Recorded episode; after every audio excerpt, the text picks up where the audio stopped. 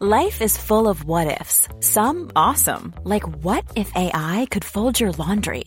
And some, well, less awesome, like what if you have unexpected medical costs? United Healthcare can help get you covered with Health Protector Guard fixed indemnity insurance plans. They supplement your primary plan to help you manage out of pocket costs. No deductibles, no enrollment periods, and especially no more what ifs. Visit uh1.com to find the Health Protector Guard plan for you.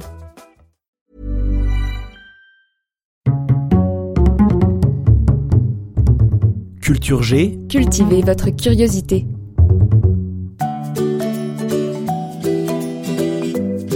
Bonjour à tous. Est-ce que vous avez déjà entendu parler de l'effet Dunning-Kruger? Cet effet, on l'appelle aussi l'effet de surconfiance et on peut le rapprocher de l'ultra-crépidarianisme. Qu'est-ce que c'est? Si ces mots et ces concepts ne vous sont pas familiers, pas d'inquiétude, je vous explique tout dans cet épisode. Ah bah tant mieux.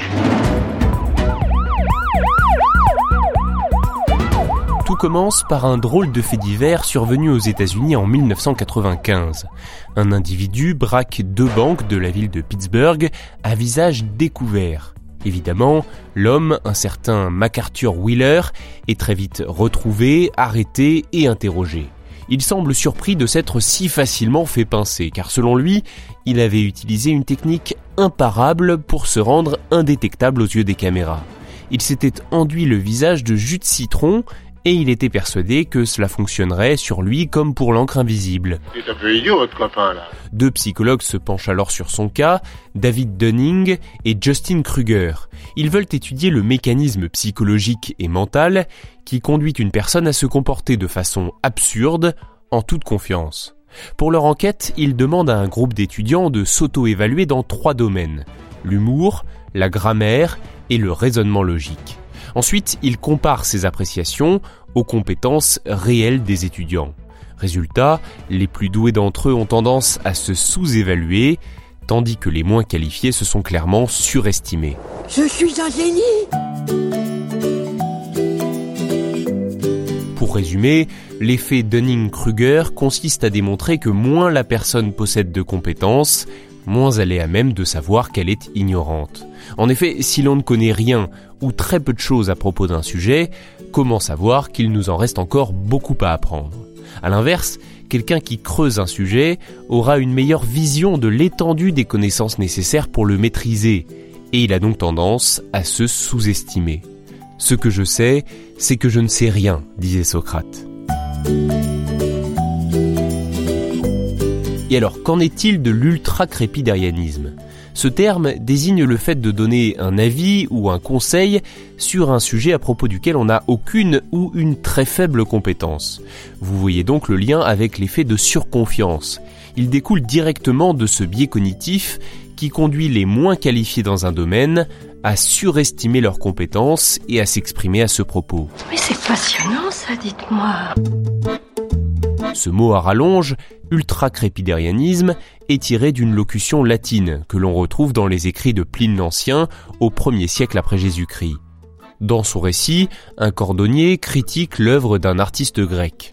Alors celui-ci réplique Soutor ne supra crepidam, ce qui veut dire en substance le cordonnier ne doit pas se prononcer au-delà des chaussures. Dérivé de supra crepidam, le terme ultra-crépidarianisme serait apparu pour la première fois sous la plume d'un auteur anglais au XIXe siècle, puis il a été repris dans la langue française à partir de 2014.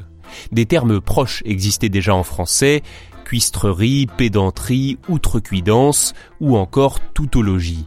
Mais l'ultra-crépidarianisme vient désigner un travers bien précis, celui de donner son avis sur un sujet sans avoir aucune légitimité dans le domaine. Il est en train de lui raconter n'importe quoi et, et il l'écoute. En Chine, un mystérieux virus. Le cas de coronavirus est détecté euh, sur le territoire français. Aux urgences, un patient sur quatre est admis pour le Covid-19. En 2020, vous êtes au courant, il y a eu une pandémie. Et en parallèle a sévi une autre épidémie, une épidémie d'ultra-crépidarianisme. Et oui, rappelez-vous, alors que le Covid-19 était encore quasiment inconnu à l'époque, cela n'a pas empêché de nombreuses personnes d'en parler, de commenter dans les médias ou sur les réseaux sociaux, les mesures à prendre ou à ne pas prendre. sans avoir la compétence et en se reconnaissant même souvent non spécialiste. Cet ultra-crépidarianisme massif a été remarqué et souligné par le physicien et philosophe des sciences Étienne Klein dans des livres et interviews. Retenez bien ce terme, ultra-crépidarianisme a depuis intégré notre vocabulaire, en témoigne son élection par les médias belges de mots de l'année 2021. Merci d'avoir écouté cet épisode, j'espère qu'il vous a intéressé, si c'est le cas pensez à vous abonner et on se donne rendez-vous la semaine prochaine.